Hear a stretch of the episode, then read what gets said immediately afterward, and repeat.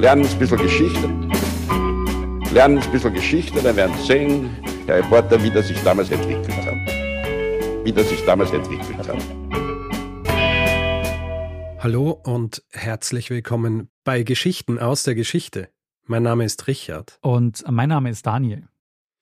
Ja, und äh, wir sind zwei Historiker, die sich üblicherweise hier Woche für Woche eine Geschichte aus der Geschichte erzählen. Diese Folge allerdings ist ein Feedgag, unsere Feedback-Folge. Also außergewöhnlich. Ja, deshalb so außergewöhnlich, weil wir sie normalerweise monatlich geplant hatten. Also zumindest als wir sie ins Leben gerufen haben. Und ja, aus monatlich wurde so halbjährlich und inzwischen vierteljährlich, glaube ich, oder? Ja. Auch ersichtlich an der Feedgag-Zahl. Wir sind jetzt nämlich bei Feedgag 12 angelangt. Ja. Und wir haben das Ganze, glaube ich, irgendwie im April 2022 gestartet, kann es sein? So was. Mhm. Mhm. Ja, also ähm, monatlich ist sich nicht ganz ausgegangen, aber naja, jetzt ist die letzte Feedback-Folge dieses Jahres hier, wird ja veröffentlicht am 24.12. Das erste Mal, dass wir so eine richtige Weihnachtsfolge machen. ja, wir müssen auch ein bisschen Weihnachtsstimmung verbreiten. Hast du auch einen Glühwein oder Punsch? Ähm, nein. so unter der Woche, untertags. es gibt ja auch Kinderpunsch. Ja gut, aber das ist ja unnötig. Ich kleinen Kaffee trinken. Da ich wenigstens eine Stimulanz dabei. Ja, Erwachsene ist vielleicht unnötig, Richard. Aber so unnötig ist Kinderpunsch dann doch nicht. Ja, für Kinder ist schon nötig. Ja, ja aber ich würde jetzt nicht einen Kinderpunsch trinken mhm. untertags. Nur damit ich einen Punsch getrunken habe. Verstehe. Kekse vielleicht. Das, äh, Lebkuchen, okay. irgendwas. Ja, nein, ich habe hier so eine Kerze, die, die riecht nach Spekulatius. Mhm. Also, das ist meine Weihnachtsstimmung für diese Folge. Hast du gebacken? Ich nicht. Meine Mutter backt immer sehr viel. Jetzt ist ja der 24. Das heißt, ich habe höchstwahrscheinlich schon Fotos irgendwo gepostet von den vielen. ich werde schon Fotos gepostet haben von den vielen Keksen. Fantastisch. Ähm, ja, was haben wir vor in dieser Folge, Daniel? Ist ja eben auch schon, glaube ich, drei Monate her seit der letzten, seit Feedgag 11. Mhm. Ist einiges zusammengekommen. Viel passiert in der Zwischenzeit. Oh oder? Oh ja. Wichtige Dinge. Wir waren unterwegs. Ja. Wir waren unterwegs, wir waren auf Tour. Wir waren im Oktober und im November auf Tour und einige von euch, die hier zuhören, waren vielleicht dort. Weil ich kann mir vorstellen, dass die Leute, die sich unsere Feedback-Folgen anhören, das sind wahrscheinlich auch, da ist eine große Überschneidung mit jenen, die auch bei uns äh, sich einen Auftritt anschauen, oder? Naja, das kann gut sein. Richard, was haben die Leute, die nicht da waren, verpasst? Ähm, ein wahres Feuerwerk, würde ich sagen. ein Gag-Feuerwerk. Ein, wahres, ein GAG-Feuerwerk. oh Gott. Hervorragend. Dass uns das vorne aufgefallen ist, äh, eingefallen ist. ja. Vielleicht sollten wir noch kurz dazu sagen, bevor wir hier jetzt weiterreden, für alle, die jetzt zum ersten Mal so eine Feedback-Folge anhören und gewohnt sind eigentlich unsere perfekt narrativ durchgestalteten und äh, sehr stringenten normalen Folgen, unsere Feedback-Folgen, die sind immer so ein bisschen, ist ein bisschen ein Format aus Feedback und Quatschen, oder? Mhm. Ja. Also wer uns zum ersten Mal hört in einer Feedback-Folge, das nicht als quasi unser, unsere Standardfolge sehen oder die Art und Weise, wie wir es machen, sondern es sind außergewöhnlich. Genau. Also es ist, abschrecken lassen. Es ist nicht monothematisch, sondern es geht wirklich um Feedback und um, wir haben noch so ein paar Kategorien, aber zu denen kommen wir dann noch. Genau. Aber vielleicht, äh, ja, ja, vielleicht noch zur Tour, Richard, wie fandst du es? Mhm. Ich fand es fantastisch. Also ich fand es fantastisch. Es ist ja so, wir waren ja letztes Jahr zweimal auf Bühnen, einmal in Hamburg und einmal in Wien, so als, wie soll ich sagen, Testballon, um zu schauen, ob wir überhaupt auf einer Bühne stehen können. Also ohne dass wir in Panik verfallen. ja. Und äh, das hat funktioniert und dann haben wir uns gedacht, machen wir dieses Jahr auch eine. Hat sich natürlich ganz gut ergeben, weil kurz davor unser Buch rausgekommen ist und dann haben wir das so ein bisschen verknüpft miteinander. Und ähm, ja, mir hat es sehr getaugt. Jetzt weniger so das auf der Bühne stehen per se. Das war auch cool. Und ich glaube, wir können das zufriedenstellend.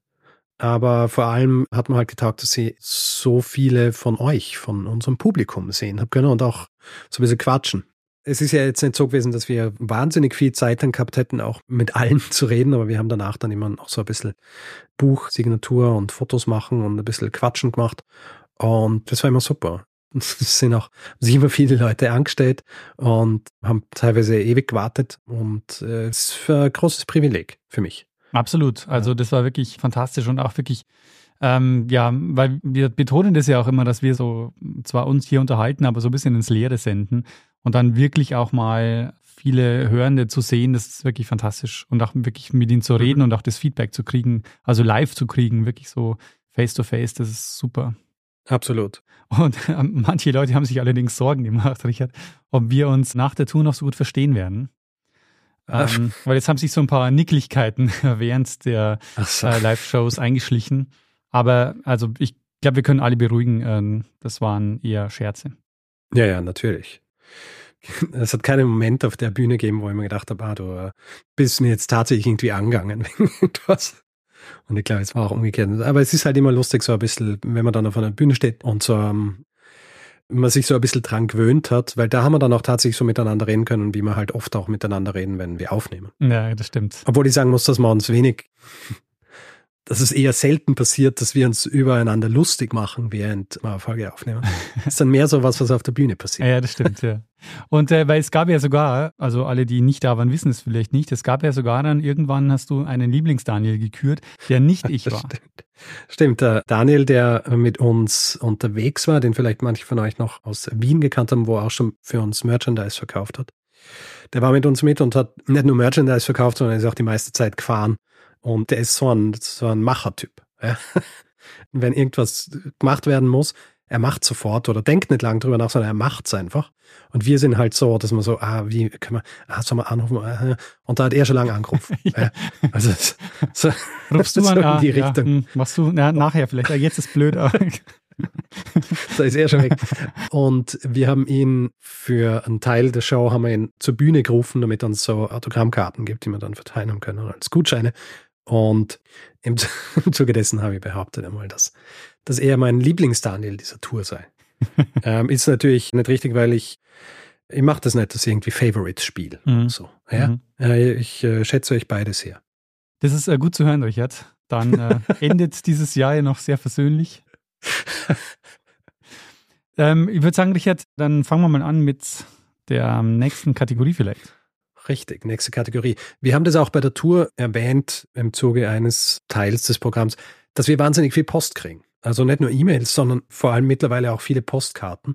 Und deswegen haben wir ja auch diese Kategorie. Und ich habe bei der Tour, wie gesagt, dass wir, weil wir jetzt auch schon länger keinen Feedback mehr gemacht haben und die späteren Sommermonate und Herbstmonate auch sehr viele Karten in unser Haus flattern ließen, mhm. ähm, dass der nächste Feedback wahrscheinlich dann so vier Stunden lang geht weil ich natürlich alles erzählen werde, was wir alles gekriegt haben.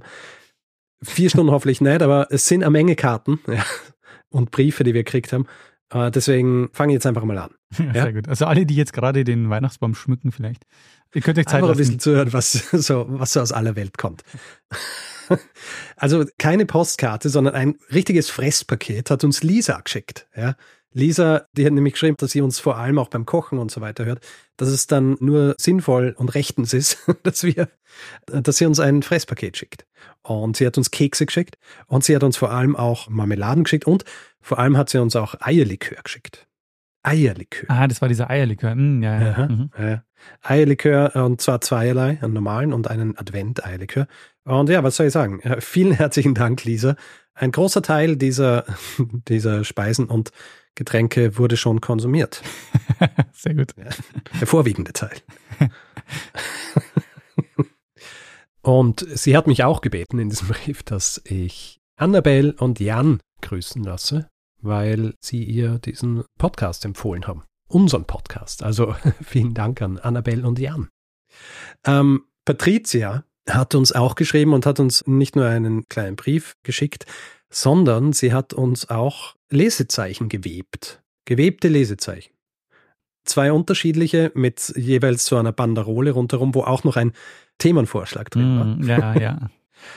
Inspiriert sind diese Lesezeichen gewesen von historischen Textilfunden. Ja, also sehr schöne Lesezeichen. Ich habe mir das Blaue ausgesucht du das Rote. Ja. Beziehungsweise du hast, glaube ich, das Rote und dann habe ich das Blaue. Nein, ich glaube, du hast das Rote ausgesucht und dann habe ich gesagt, ja, sehr gut, weil ich wollte eh das Blaue. Ja, oder es war so, dass du gesagt hast, ich will eh das Blaue und dann habe ich gesagt, ist egal, dann nehme ich das äh, Rote. Äh, ja, wer weiß. Äh, ist, äh, vielleicht war es so oder vielleicht was. Auf jeden Fall vielen herzlichen Dank, Patricia, großartig. Und weil sie gemeint hat in ihrem Brief auch, ja, wir lesen wahrscheinlich gar keine physischen Bücher mehr, aber natürlich, tun wir natürlich noch. Und da eignet sich dieses Lesezeichen hervorragend dafür. Ein weiterer Brief, wo auch noch was dabei war, kam von Yvonne. Und Yvonne, die hat Bezug genommen in ihrem Brief auf die Folge, die du gemacht hast, Daniel, über den Streichholzkönig. Ah, ja. Den Streichholzkönig und dieses Streichholzmonopol. Und sie hat uns erzählt, dass sie einmal in der Wohnung ihres Großvaters jede Menge Streichhölzer gefunden hat, und zwar diese Monopolstreichhölzer. Mhm. Und äh, da hat sie sich gedacht, das ist so cool, die schickt sie uns.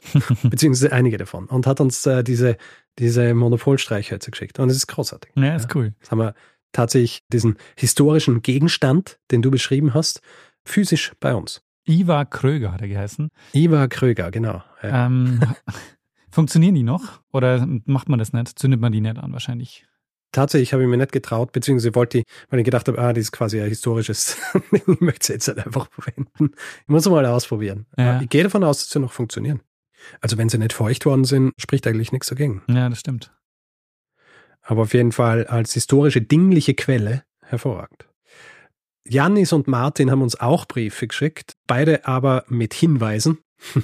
Deswegen kann ich hier jetzt nicht mehr darüber sagen. Ja, aber vielen Dank dafür. Also man kann uns auch Hinweise per Brief schicken. Auch Susanne hat uns eine sehr schöne Karte mit einem Hinweis geschickt. Ich würde jetzt auch gerne sagen, welcher das ist, aber kann ich natürlich nicht. Aber vielen Dank für die Mühen an Janis, Martin und Susanne. Ist eben, wie gesagt, auch ganz nett, wenn man mal äh, Hinweise per Brief erhält und die Ach so. werden genauso. Also es sind Briefe, keine Postkarten. Richtig, es sind Briefe, Mhm. deswegen habe ich es jetzt äh, gesondert erwähnt. Ah, verstehe, okay. Kai hat uns auch was sehr Interessantes geschickt. Und zwar, wir diskutieren ja in irgendeiner Folge mal die Frage, wann ist ein historisches Gebäude noch ein historisches Gebäude? Ja, also ja. wenn Dinge abmontiert wurden oder neu gemacht, äh, was gilt dann? Kai treibt diese Frage nämlich auch um, weil er ist Projektleiter eines Freilichtmuseums in Entstehung, und zwar des Freilichtmuseums für Sachsens Mitte. Und er hat uns äh, Infos zu diesem Freilichtmuseum geschickt und eben auch zu dieser Frage. Und er schreibt in seinem Brief, dass er, was das angeht, und das ist ja für Sie auch eine wichtige Frage, hat er das Sächsische Denkmalamt befragt. Mhm. Und ich lese jetzt das Zitat vor, Mhm. ja, das äh, vom Sächsischen Denkmalamt kommen ist. Ein transloziertes Haus, welches nach wissenschaftlichen Grundsätzen gemäß eines wissenschaftlich geführten Freilichtmuseums mit denkmalfachlicher Ab- und Zustimmung abgebaut und an einem neuen Standort, der dem Kulturdenkmal einen entsprechend passenden Rahmen gibt, wieder errichtet wird, behält aus denkmalfachlicher Sicht seinen Status als Kulturdenkmal. Holzgefüge sind alle am bauzeitlichen Ort im Haus wieder einzubauen. Bei Mauerwerken muss es eine Abstimmung zu Material und Einbauart geben, ebenso wie bei anderen nicht formstabil zu transportierenden Materialien. Mhm. Mhm. Also, wie Kai das dann auch schreibt, es kommt ein bisschen drauf an, ja, ob es dann noch quasi dasselbe Haus ist mit demselben historischen Wert. Aber grundsätzlich funktioniert, weil andererseits könnten so Freilichtmuseen ja gar nicht wirklich so existieren. Ja. wenn man, beziehungsweise, ja, wie gesagt, es kommt drauf an. Es gibt ja dieses, weiß nicht, ob wir das erwähnt haben, ähm, das kam als Feedback auch öfter, das Schiff des Theseus. Kannst du dich daran erinnern? Ähm, nein. Das Schiff des Theseus ist so dieses philosophische Problem dazu, nämlich beim Schiff des Theseus ist es so, dass das Boot wird quasi auseinandergebaut, mit den Planken wird, werden neue Planken eingebaut, mit dem alten Planken wird ein neues Schiff gebaut und dann ist die Frage, welches ist so. jetzt das Schiff des Theseus? Ach so, ja, verstehe schon. Ähm, Und das ist ein philosophisches Problem, das also tatsächlich schon seit, ich glaube, der erste, das aufgeworfen hat, war Plutarch. Also das ist wirklich schon Mhm. so ein philosophisches Problem seit der Antike. Ja. Vielleicht sind es dann einfach zwei Theseus-Schiffe. Ähm, es gibt tatsächlich vier Möglichkeiten. Entweder ist das eine das alte, das Theseus-Schiff, das Mhm. zweite gebaute ist das Theseus-Schiff, beide Schiffe sind es oder keines der Schiffe. Ja. Ich bin Team beide. Sehr gut. Vermehrt Schönes, finde ich. Ja. das sollte der grundsätzliche Ansatz sein im Leben. Naja, Ja. sehr gut. Immer beides. Das ist die, ähm, Ja. das ist die salomonische Antwort. Ja. Weiß nicht, ob es so weise ist, aber es ist eine Möglichkeit. Sehr gut. Volker schreibt uns auch eine Karte, verpackt in einen Brief. Ich erkläre gleich warum. Und zwar schickt er diese Karte aus Ruanda, genauer vom Nyungwe National Park. Mhm. Also vielen Dank dafür, Volker. Und er schreibt, Postkarte aus Ruanda verschicken ist schwierig, darum kommt das Ganze als Brief an. Verstehe. Ich weiß jetzt nicht genau, was die Schwierigkeit ist, aber äh, das führt mich auch gleich zu der nächsten Karte, die wir gekriegt haben, nämlich auch in einem Brief. Und ich glaube, ich habe diese Karte schon erwähnt im Feedback-Teil zu deiner Briefmarkenfolge. Mhm. Sabine hat uns nämlich eine Karte geschickt, weil sie in der inneren Türkei keine Briefmarken gefunden hat. Sie war nämlich in Sardes und äh, hat dort auch ein Foto mitgeschickt, weil Sardes, wie du dich erinnerst, ist ja die Hauptstadt des Lüderreichs gewesen. Mhm. Lüderreichs, wo die ersten Münzen herkamen. Und da hat sie Mhm. ein Foto vom Museum geschickt. Die Karte selber kommt aus Ephesus, weil es keine Postkarten von Sardes gibt. Interessant. Oder sie keine gefunden hat, aber nein, ich glaube, sie hat geschrieben, es gibt keine. Und wie gesagt, dieser, diese Karte auch als Brief verschickt. Und jetzt kommen wir zu den tatsächlichen Postkarten, die als Postkarten bei uns ankommen sind. Mhm. Ähm, Daniel schreibt uns aus Erfurt. Die Karte selbst ist auch wieder ein Hinweis, darum kann ich nicht viel darüber sagen, was draufsteht. Es ist aber auch nicht die einzige Karte, die wir aus Erfurt gekriegt haben. Nikola schreibt uns nämlich auch eine und nimmt hier ähm, Bezug auf Folge 270 und du weißt natürlich, was das ist, Ja, ja. 270. Der Erfurter Ja. Latrinensturz. Korrekt, der Erfurter Latrinensturz. Und lustigerweise schreibt sie dort, hier am Dom weist leider kein Schild auf den genauen Schauplatz hin, aber das Feeling war da. Was auch ich- immer das Ich habe bedeutet. mich dann so gefragt, was, was ist das Feeling? Äh, Riecht nach Latrine äh, oder am Sturz oder sterben gerade etliche Adlige in Kot? Man weiß Oh es nicht. Mhm. Aber ich finde es lustig. Das Lustige bei der Folge ist übrigens, dass du dieses Erfurter Latrinensturz nicht in der Folgenbeschreibung hast. Ja. Das heißt, es kommen immer wieder äh, HinweisgeberInnen, Weiß. die mir schreiben und sagen, hey, das habt ihr noch nicht gemacht. Weißt du, warum ich das gemacht habe? Weil ich da tatsächlich wieder so ein bisschen die Spannung aufrechterhalten Mhm. wollte, weil das ist ja wirklich so, wenn das so ein Vorgang ist, der so kurz passiert, ja, und dann hat man den schon im Titel, dann spoilt das im Grunde die ganze Folge. Und deswegen habe ich es eine thüringische Katastrophe genannt. Genau, thüringische Katastrophe. Naja, gut, jetzt hast du halt äh, den Salat, jetzt kann man es halt nicht suchen und finden. Ja, richtig. Leider. Ich meine, wer unseren Wikipedia-Artikel anschaut und dort in die Episodenliste geht, da steht ja dabei Erfurter Latrinensturz, dann findet man raus, um was es geht. Aber ja, ich weiß. Äh, Es ist ein schmaler Grad. Ja, es ist ein schmaler Grad. SEO-technisch natürlich auch total äh, schlecht. Mhm. Aber was soll man tun? Mhm. Katja schickt uns eine Postkarte aus Todmoos. Todmoos, ein geschichtsträchtiger Ort. Erstmals 1260 erwähnt und du als Aficionado oder Hundeschlittenrennern Oh, mhm. weißt natürlich, dass seit 1975 dort das größte Hundeschlittenrennen Europas abgehalten wird. Hm. Immer am letzten Wochenende im Jänner. Das heißt, wer das jetzt hört, Ende Dezember, kann vielleicht noch Pläne machen. Wo ist ein Totmoos? Todmoos ist in Deutschland. Danke, Richard. Jetzt weiß ich es aber genauer. Es ist in Baden-Württemberg. Ah, Baden-Württemberg. ähm, Im Hochschwarzwald. Hm. Was da aber die Verbindung ist zu den Hundeschlitten. Äh, Ich äh, weiß es nicht. Da könnte man wahrscheinlich rausfinden, warum genau dort, aber Hm. das ähm, machen wir dann beim nächsten Feed. Sehr gut. Lukas schreibt uns eine Karte aus Boston. Also genauer genommen ist die Karte, das Motiv ist New York City, aber er ist gerade auf Austausch in Boston. Er ist 16 Jahre alt und äh, er schreibt, dass er seinen Vater durchs ständige Anhören unseres Podcasts ebenfalls zu einem Hörer konvertiert hat. Konvertiert. Und konvertiert. Also konvertieren habe ich gesagt. Er hat äh, gemeint, dass er ihn zu einem Hörer gemacht hat. Leider, schreibt er, konnte er aufgrund seines Austauschs nicht zu unserer Show in München. Aber er hat, wenn ich es richtig verstanden habe, geschrieben, dass sein Vater dort war. Ah, sehr Ja. gut. Mhm. Also hoffentlich hat es ihm gefallen. Es wird sich übrigens auf durchziehen. Wir haben einige Karten gekriegt von Leuten, die gemeint haben, sie freuen sich schon auf die und die Show. Und weil wir so lange gebraucht haben, bis wir jetzt über die Postkarten reden, äh, sind die ganzen Shows schon vorbei. Axel, der war in Venedig, genauer Murano.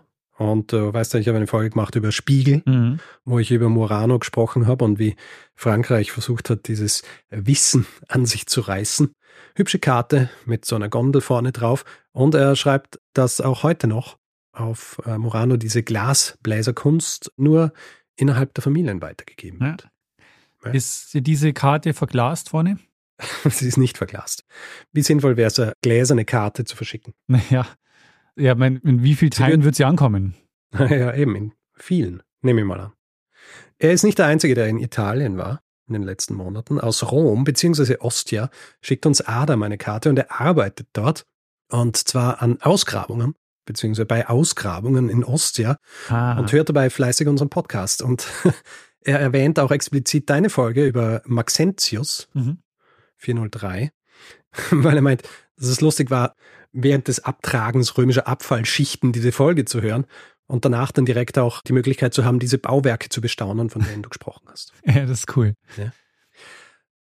Auch in Rom, genauer im Vatikanmuseum, war Johannes, beziehungsweise er war wahrscheinlich woanders auch, aber er schickt uns eine Karte aus dem Vatikanmuseum und verweist natürlich auch auf deine Folge 403 über Maxentius. Hm. Und noch jemand war in Italien, nämlich, und ich hoffe, ihr habt das richtig entziffert, weil es ist oft schwierig mit der Handschrift, aber ich glaube, wenn es ein Name ist, Paimin und Julian waren dort mit Familien und die schicken liebe Grüße aus Solferino.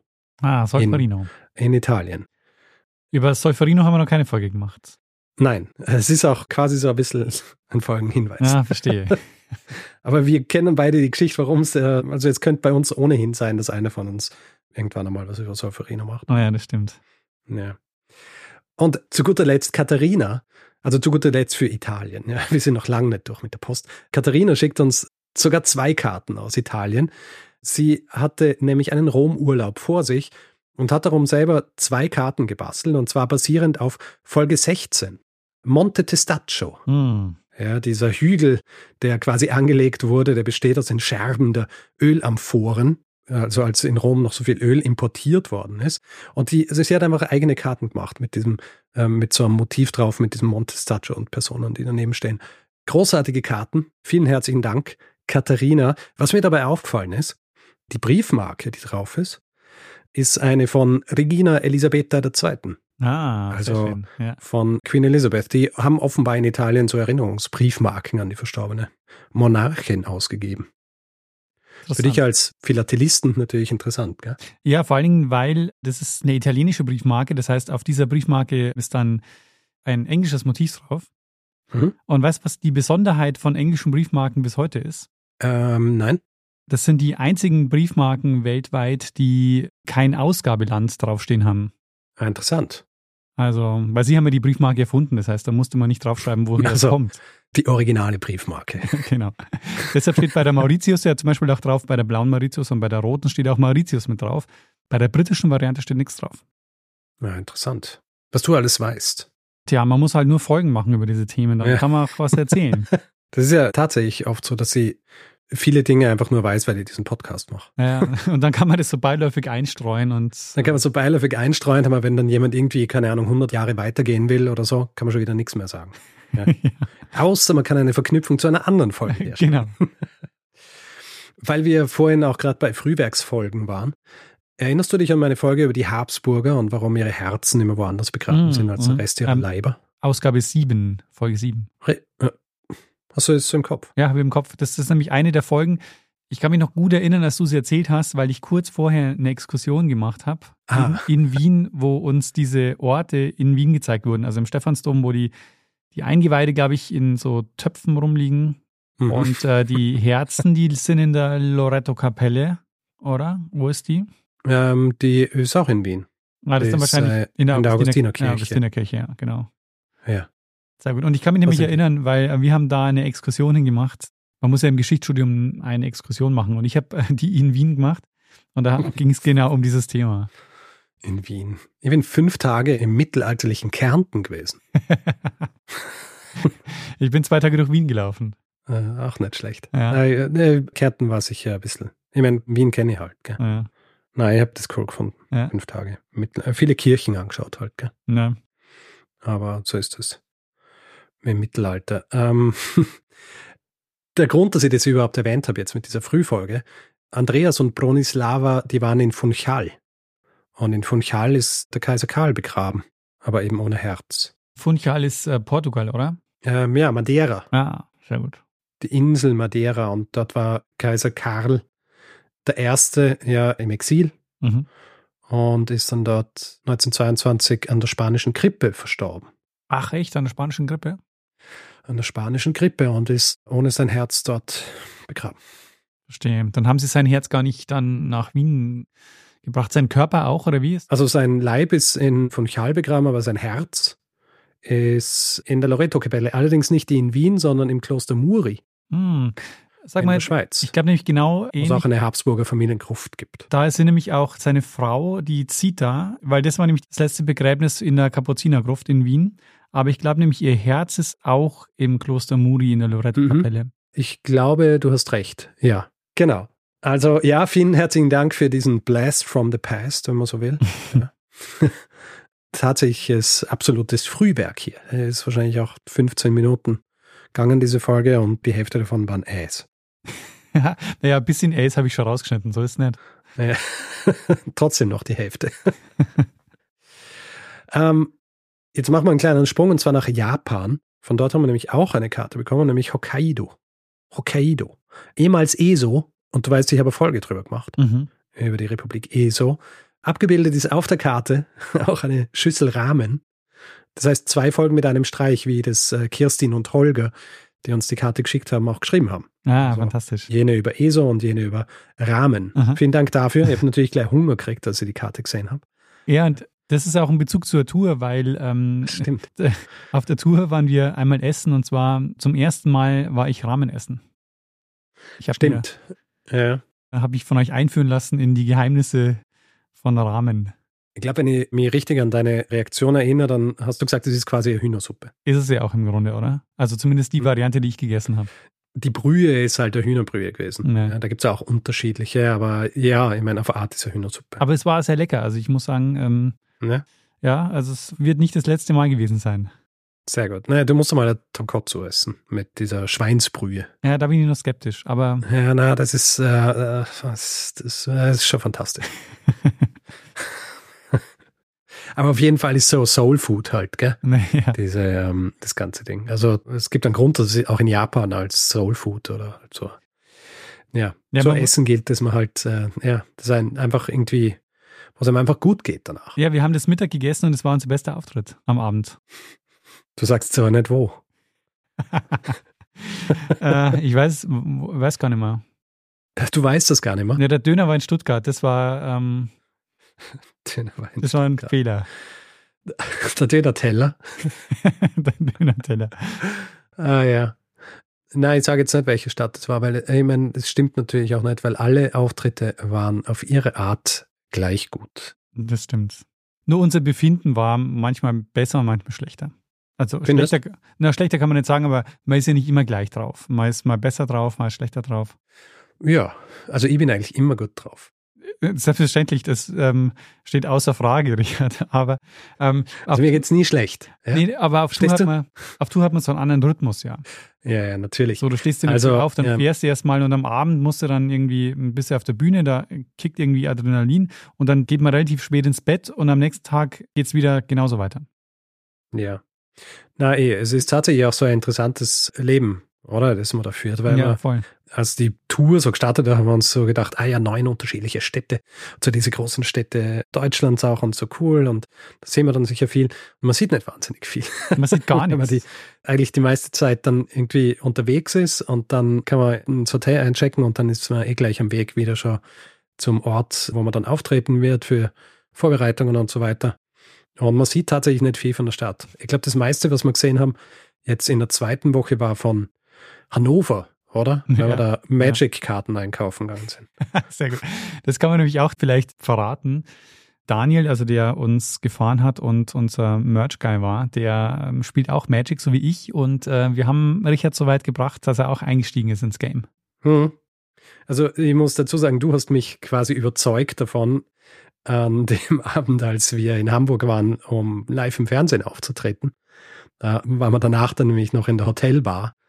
Und äh, Alkohol hat den Daniel dazu gebracht, noch begeisterter über Magic zu reden als sonst. Und ich war auch entsprechend quasi sanft eingestellt durch den Alkohol und habe mich dann entsprechend beeinflussen lassen. Ja. Und ähm, haben dann gleich am nächsten Tag so ein Starterdeck gekauft und für die Tour dann auch schon vorbereitet und ja, da haben wir dann Commander gespielt. Wobei man eben auch sagen muss, wir haben wahrscheinlich mehr Zeit damit verbracht, Karten zu kaufen, als tatsächlich zu spielen, weil man einfach wirklich zu wenig kommt auf der Tour. Ja, Also ich kann mich auch also erinnern. Karten kaufen und vor allem Karten sleeven. ja, Ja. genau, die müssen ja auch alle gesleeved werden. Ich bin der eine, ich glaube, unser Weg von Hamburg nach oder von Hannover nach Hamburg, Da bin ich die ganze Zeit gesessen und habe mein äh, Commander-Deck gesleeved. Man muss ja auch sagen, dass äh, Richard eigentlich vorher oder du hast ganz viele Bücher und so halt gesagt, was du alles lesen wirst und was du nicht alles irgendwie erledigen wirst.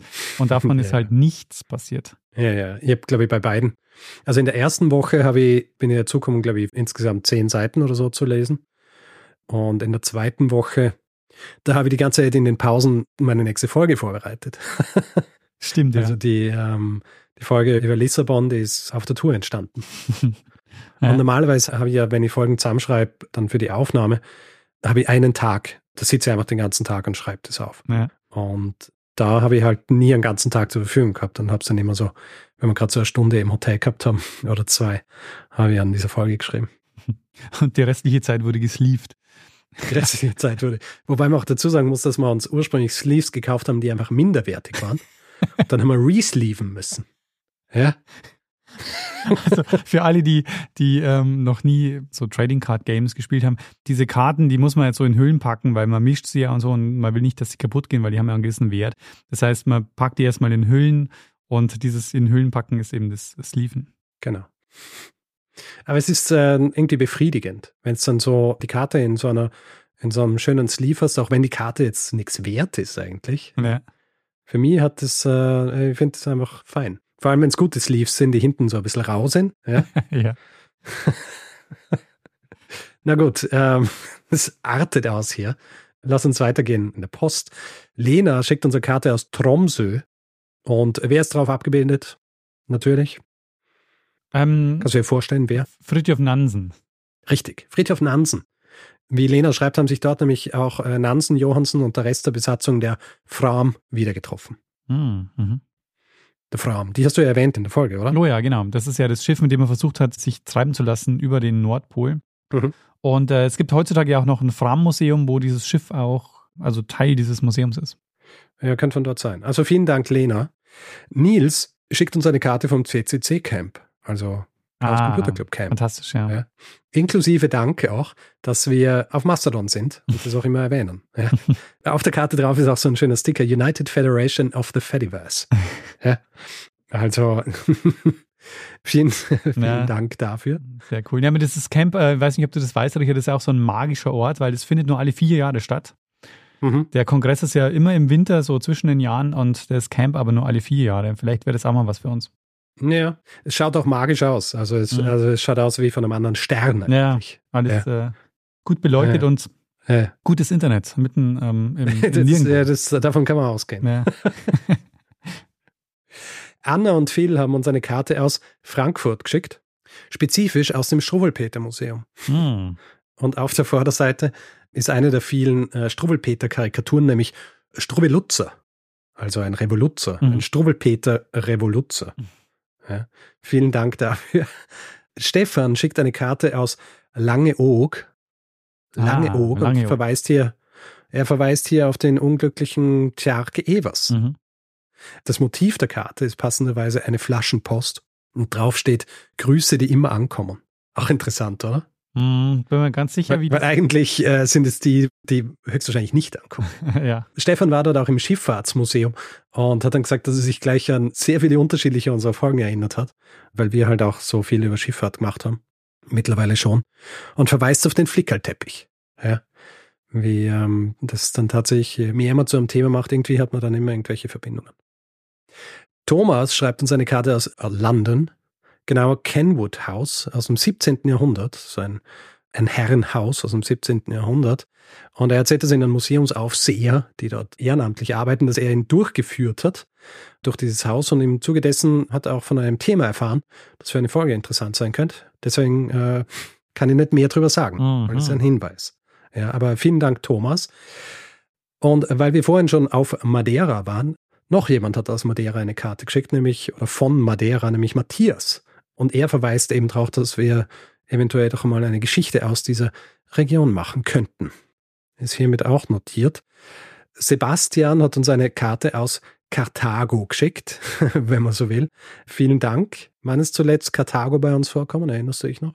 Ähm, schon länger her, aber ist nicht Karthago komplett zerstört worden? Ähm, ja, ja, eh. Also die Stadt selber gibt es natürlich nicht mehr, sondern nur das, wo man davon ausgeht, dass dort Ja, Also nur quasi dort, wo Karthago war. Mhm. Äh, Weißt du nicht, wann das letzte Mal war, dass wir über Karthago gesprochen Äh, nee, wann war das? haben? Äh, Folge 393, die Schlacht von Sama.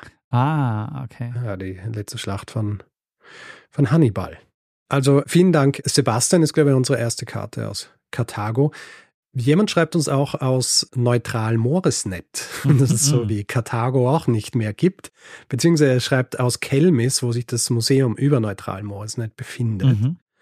Ähm, übrigens auch mit dem Hinweis, weil wir vorhin schon über Briefmarken gesprochen haben, dass dort auch eigene Briefmarken gedruckt wurden, die aber halt eben nur dort gültig waren. Mhm. Mhm. Wie er schreibt, äh, also nichts für Turn und Taxis. Ah, sehr gut. Und der nächste Sprung nicht so weit, nämlich nach Andalusien, Spanien. Dort äh, verbrachten nämlich Marie-Therese und Florian zwei Wochen, genauer in Almuñeca. Almuñeca. Und äh, vielleicht äh, erinnerst du dich, dass ich diesen Ort einmal erwähnt habe, und zwar in meiner Folge über Valada. Mhm. Valada, die Poetin. Ja. Weil Almuñeca ist jener Ort, an dem Abd al-Rahman I. zum ersten Mal an Land ging. Ja, quasi der Beginn von Al-Andalus. Mhm. Ja. Sie schreiben übrigens auch, dass sie sich auf den München-Auftritt freuen. Äh, Der jetzt schon vorbei ist. Hoffentlich hat er Ihnen gefallen. Genau, hoffentlich ähm, Ja. war es zu eurer Zufriedenheit. Felix schickt eine Karte aus Kansas City. Mhm. Kansas City, und da weißt du, äh, da hängt ja mein Herz dran an dieser Stadt. Mhm. Ähm, nicht zuletzt, weil ich auch einmal eine Folge gemacht habe, die dort spielt, nämlich über, die dort spielt, äh, eine Folge halt, die äh, dort der Ort des Geschehens ist, und zwar über das Steamboat Arabia, die White Arabia. Und er schickt uns nämlich direkt eine Karte aus dem Steamboat Arabia Museum. Ah, okay, sehr gut. Ja. Wie er richtig schreibt, für einen Besuch fast zu viel zu sehen, aber er war sehr beeindruckt vom riesigen Schaufelrad, das zur Gänze in diesem Museum zu sehen ist. Na, ich habe eine Idee, Richard. Mhm. Wenn du das nächste Mal an so einem Ort bist, dann Mhm. klebst du irgendwo einen Sticker hin und wer den findet und fotografiert, der, ähm, keine Ahnung, kriegt dann irgendwas. Ja. Ähm, Ja, weil ich vandalisiere ungern solche Ja. Orte. ja, so irgend, irgendwo versteckt so am Klo oder so. Geht's aufs Klo, fotografiert es ab. Äh, eine interessante Idee, ich glaube, müssen wir noch ein bisschen drüber nachdenken, Mhm. ob das wirklich so sinn sinnvoll ist. Er war aber nicht der einzige unserer Hörerinnen und Hörer, der in den USA war. Alice und Lukas schicken uns nämlich eine Karte aus LA. Was wer sich auskennt, sagt nicht Los Angeles, sondern LA. Ah, verstehe. Du kennst dich jetzt Ja. aus. Ja, du auch, weil du hast eine Folge über Karl Lemle gemacht, Mhm. den sie auch referenzieren in dieser Ah, ja. Karte. Folge 168 über die Gründung der Universal Studios. Und sie schreiben eben, dass das auf einer Hühnerfarm stattfand. Mhm. Und sie schreiben so, dass er anfangs die Hühner behalten hat, für den Fall, dass es nichts wird mit dem Studio. und ähm, sie erwähnen auch, sie sind sich nicht ganz sicher, ob du das nicht eventuell während der Folge auch sagen wolltest und ich habe dich unterbrochen. Ja, das kann gut sein. Ja, ja. Mir kommt, mir kommt nämlich diese Geschichte mit den Hühnern bekannt vor. Ja, ja. Tja. Ich habe auch, als ich die Karte gelesen habe, ich habe so ein bisschen äh, Déjà-vu gehabt an die Alice Guy-Folge. Mhm. Bin mir nicht sicher, warum. Hast du da auch irgendwas in die Richtung erwähnt? Mit so einer Mhm. Farm oder? Aber auf jeden Fall, ja. Vielen Dank, Alice und Lukas, für diese Karte. Und auch Franz und Luisa waren in den USA. Und zwar schicken sie eine Karte vom Pacific Crest Trail, der sich von Mexiko bis Kanada erstreckt, durch Kalifornien, Oregon und Washington führt. Und äh, sie schreiben, dass sie uns bei ihren Wanderungen immer fleißig hören, was großartig ist. Äh, schreiben auch, dass sie bei einem Motivationstiefpunkt sich wieder Motivation geholt haben, weil sie sich Tickets für Köln besorgt haben, für unseren Auftritt. Also auch hier hoffentlich, äh, hoffentlich hat der das erfüllt, was ihr euch erhofft habt davon. Als ihr beim Motivationstiefpunkt die Karten bestellt habt. Lena schickt uns eine Karte aus Tansania. Tansania und sie schreibt, sie schreibt, sie ist 20 Jahre alt und sie ist quasi mit uns aufgewachsen. Ja. Und es ist lustig, wenn man drüber nachdenkt, Ja. aber es stimmt. Ja, ja, voll, ja, ja. Also wer, wer mit zwölf angefangen hat, uns zu hören, also als wir angefangen haben, ist jetzt 20. Vielen herzlichen Dank für diese Karte. Sie war dort am Viktoriasee und da ist ihr natürlich auch gleich Folge 417 eingefallen, oh ja. Die du gemacht hast über die Suche nach den Quellen des Nils. Matthias schickt uns eine Karte aus Ny-Ålesund, wo er schreibt, das ist der Startpunkt der ersten Überquerung des Nordpols. Hm. Hast du das äh, von einer deiner vielen Nordpol-Folgen noch im Kopf? Äh, tatsächlich nicht, aber es klingt interessant. Hanna schreibt uns mit einem Foto, auf dem unser Buch und Kopfhörer abgebildet sind ähm, und eine Medaille des Oldenburg-Marathons. Sie ist nämlich den ersten Halbmarathon gelaufen und hat ihre Trainingseinheit mit uns auf den Ohren absolviert. Fantastisch. Ja. Also Gratulation dazu. Großartig zu sehen auf diesem Foto und auch zu wissen, ja, dass wir hier motivieren können. Hat sie es wegen uns geschafft oder trotz uns? ich würde sagen, trotz uns. ja. Sehr gut. Aus Lettland erreicht uns eine Karte von Anne und Theresa. Beide große Gag-Fans sind Schwestern, hören uns sehr gern, schreiben aber, dass sie eben schon lang Gag-Fans sind, aber noch länger sind sie Fans von Lettland. Und sie schreiben uns auch, dass sie vor allem das Bier dort so gern mögen, dass sie aber noch nie zum Werwolf wurden. Ja, und referenzieren die Folge über Liefland und den Werwolf-Prozess. Sie äh, beenden die Karte übrigens mit dem Wort Prika, was äh, Prost heißt. Ah, sehr gut. Ja, Prika. Also ich hoffe, man spricht Prika aus, aber ich gehe davon aus. Mit IE. David schickt unsere Karte aus Schloss St. Emmeram. Echt? Aus Regensburg? Sein. Ja. Hm. Und zwar wegen äh, der Folge von Turn und Taxis. Es ist äh, sehr lustig, ich kann mich erinnern, als die Karte gekommen ist und sie ist wirklich nur drei oder vier Tage, nachdem die Folge rauskommen ist, hier eingetrudelt. also ich glaube, er hat direkt an dem Tag, als sie rauskommen ist, war er dort und hat dann gleich die Karte gekauft. Fantastisch. geschickt. Hätte mal rüberwinken können. Ja, stimmt. Aber auf der Tour hat mich ja auch eine angeschrieben, die Führungen macht im Schloss. Oh, echt? Mhm. Ah, sehr gut. Cool. Christopher schickt uns eine Karte vom Hintersee bei Ramsau. Und er schreibt in der Karte, dass er auch ein gedrucktes Werkel von uns im Gepäck hat. Ich habe nachgeschaut, die Karte ist vom 4.10. Also hat er wohl schon unser Buch dabei gehabt, um es im Urlaub zu lesen. Na, verstehe. Ja. Ramsau ist doch Dachsteingebirge, oder? Garmisch. Wie heißt's? Hat auf jeden Fall auch eine Skisprungschanze. Mönchengladbach. Ja, Dachstein tatsächlich. Ja. Ramsau Dachstein ist in Österreich. Ramsau. Ramsau. Ramsau ist das. Ram, ja. ja. Ja, schau, Geografie. Hm. Also ich glaube, österreichische Geografie ist das Schlimmste bei mir. ich weiß wirklich nichts.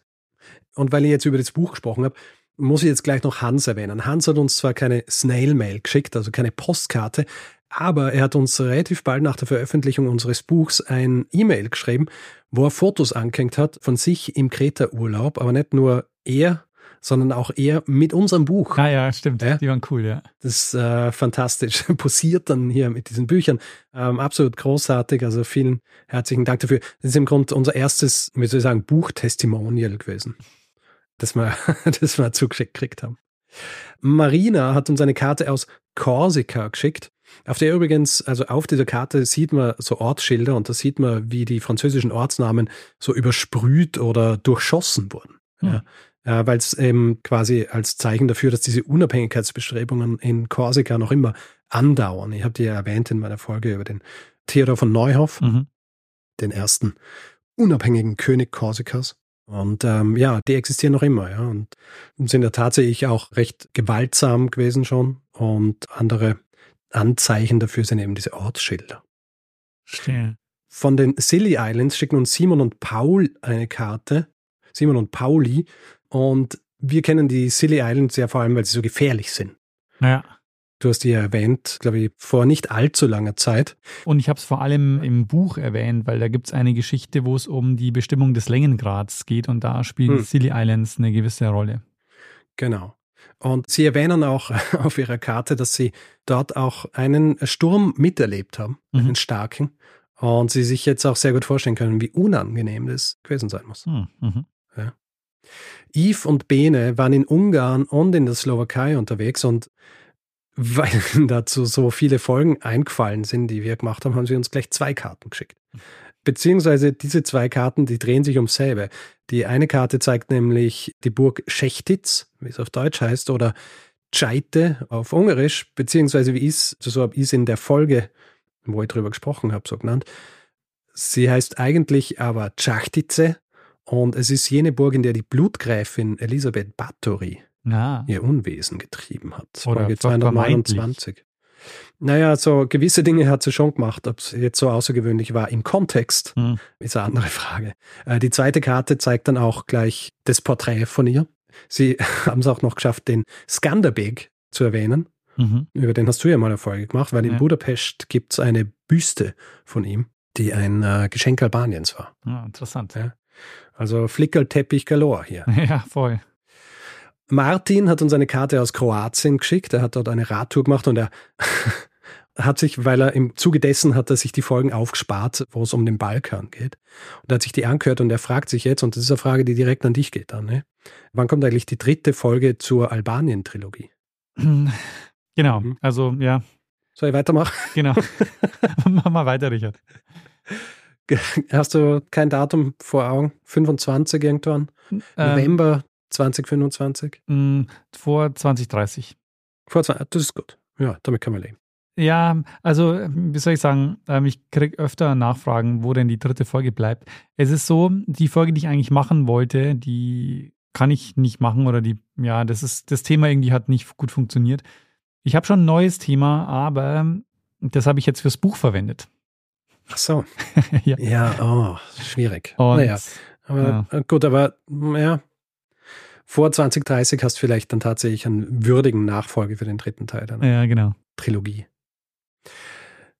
Zwei Karten noch. Clara und Bruno haben uns eine Karte aus der Provence geschickt, weil wir ihnen auch immer auf ihren Roadtrips die Fahrt mit unserem Podcast versüßen.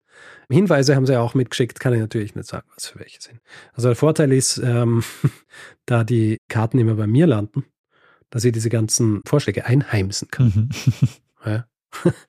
Und äh, schließlich noch, äh, das darf eigentlich nie fehlen bei dieser Postkategorie, wir haben eine Karte aus Edinburgh bekommen.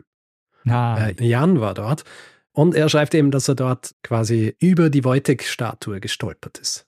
ich hab gedacht, was macht ein Bär hier? Ja, was macht dieser polnische Soldatenbär hier?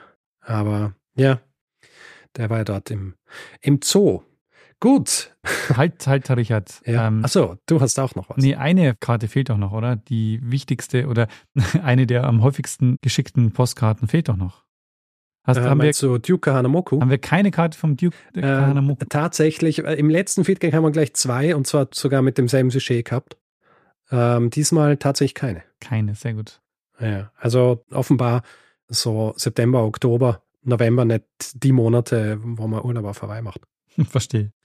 Gut, also vielen herzlichen Dank an alle, die uns Postkarten schicken. Es ist echt immer eine wahnsinnige Freude. Und für mich ist dann auch so eine doppelte Freude, weil ich kriege diese Karten und dann lese ich sie, dann freue ich mich. Und dann, wenn ich sowas wie jetzt hier vorbereite, dann lese ich sie noch einmal und naja, dann fühle ich mich wirklich so versetzt an diese Orte.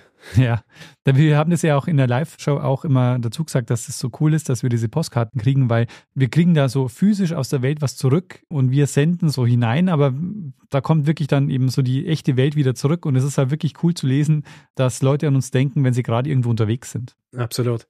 Deswegen finde ich ja, passt diese Postkategorie auch so gut zu der Tatsache, dass das hier Feedback-Folge ist, weil das ist ja auch Feedback. Und das ist eben nicht ein Feedback mit Kritik oder mit Lob oder sonst wie, kommt auch vor, aber es ist halt so eine ganz eigene Art von Feedback. Ja. Und ähm, ja, macht mir immer große Freude. Absolut, also vielen Dank äh, dafür. Eine Sache, Richard, äh, die mir gerade noch einfällt, ist, kannst du dich erinnern, dass es einige Länder gab, wo wir keine Downloads zu verzeichnen hatten? Mhm. Und eines dieser Länder war oder ist Turkmenistan. Mhm. Und es gibt einen Hörer von uns, der dort ist oder dort war oder jedenfalls, ich glaube, regelmäßig auch dorthin fährt. Und der hat es mehrfach versucht, Julian. Mhm. Und ihm ist es inzwischen gelungen. Mir ist es gelungen. Wir haben seither ähm, regelmäßig Downloads aus Turkmenistan. Ja, hervor hervorragend. Gut, ähm, dann äh, nur noch zwei Länder in dem Fall. Ähm, ja, also was jetzt noch fehlt, ist Djibouti und Nordkorea. Hm. Bei Nordkorea wird es wahrscheinlich schwierig, bei Djibouti weiß ich ehrlich gesagt nicht, Ja, wie die Situation dort ist. ja. Aber gut, so in drei Monaten machen wir wieder einen Feedgag und dann schauen wir mal, welche, äh, welches Land dann äh, auch einen Download zu verzeichnen Sehr hat. gut. Also vielen Dank, Julian. Ein paar. Inzwischen Ja, sind es tatsächlich mehr, also nicht nur einer. Also Julian hat irgendwie das Tor aufgemacht. Mhm. Wie geht's weiter, Richard? Gut, äh, so, jetzt sind wir mit der Post durch. Jetzt können wir uns Folgenfeedback widmen. Diesmal äh, schauen wir wahrscheinlich wirklich, dass wir einen Kapitelmarker reingeben können. Sollen wir einfach ein bisschen chronologisch durchgehen von den Folgen, die wir gemacht haben in der Zwischenzeit?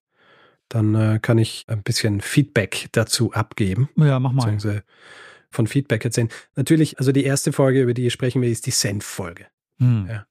Senf-Folge, wie ich es erwartet habe, viel Feedback dazu, weil Senf äh, bewegt die Leute natürlich. Das haben wir auch bei der Tour gemerkt übrigens. Benjamin hat uns ABB-Senf mitgebracht. Ähm, was seht, der berühmte.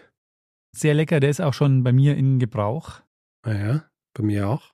Ähm, bist du dann nicht Also- gerügt worden, dass du Pötsche oder so gesagt hast? Ja, er hat gemeint, das sagt niemand eigentlich. Ich habe das aus äh, einschlägigen historischen Quellen, also quasi aus dem Senfbuch, das ich verwendet habe, das ist Pöttchen. Und ich glaube, ich habe auch ein Doku gesehen, wo sie das so erwähnt haben, aber er meint, das sagt niemand mehr dazu.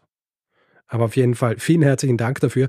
Und auch Sonja hat uns bei der Show in Hannover Biersenf mitgebracht. Leider hat sie ihren Zug kriegen müssen und äh, hat es uns nicht persönlich übergeben müssen, aber es ist bei uns angekommen. Vielen Dank, Sonja. Äh, vielen Dank für deinen Lieblingssenf, äh, den Biersenf. Und es ist, wie soll ich sagen, es sind nicht die einzigen Senfe, die wir erhalten haben. Also wir haben ja viel Feedback dazu bekommen und eben Leute, die gemeint haben, ja, der oder der Senf, der ist wahnsinnig gut, die haben manchmal auch so einen mitgeschickt. Also du erinnerst dich ja vielleicht, dass ich am Schluss nur kurz den Bautzner Senf erwähnt habe Mhm. Ja. als ich so über diese Teilung Deutschlands in unterschiedliche Senfe gesprochen habe. Bautzner Senf natürlich wahnsinnig beliebt noch immer und Nicole hat uns deswegen Bautzner Senf zugeschickt. Ja, weil äh, kriegt man hier in Österreich nicht und ich weiß nicht, wie das ist. In, in Regensburg gibt es Bautzner Senf. ja, ja, bei bei uns gibt es auch. Wir hatten auch immer viel Bautzen Senf zu Hause. Ah, okay. Ja. Gut. Also für mich eine Neuheit. Vielen herzlichen Dank, Nicole. Sascha hat uns auch gleich eine ganze Selektion an diversen Senfen geschickt. Vielen Dank. Wirklich eine sehr schöne Mischung. Und Laura hat uns Senfe aus Quedlinburg geschickt. Hm. Quedlinburg, kennst du das? Ja, also bin ich schon öfter Ihre, ihre. Wahlheimat. Und das ist so ein ganz äh, traditionelles Dorf, also mit so Fachwerksbauten. Ja, und so genau, ja. Und ist in der Nähe des Brockens, wo ja immer die Walpurgisnacht stattfindet. Ja, also, wie wir wissen.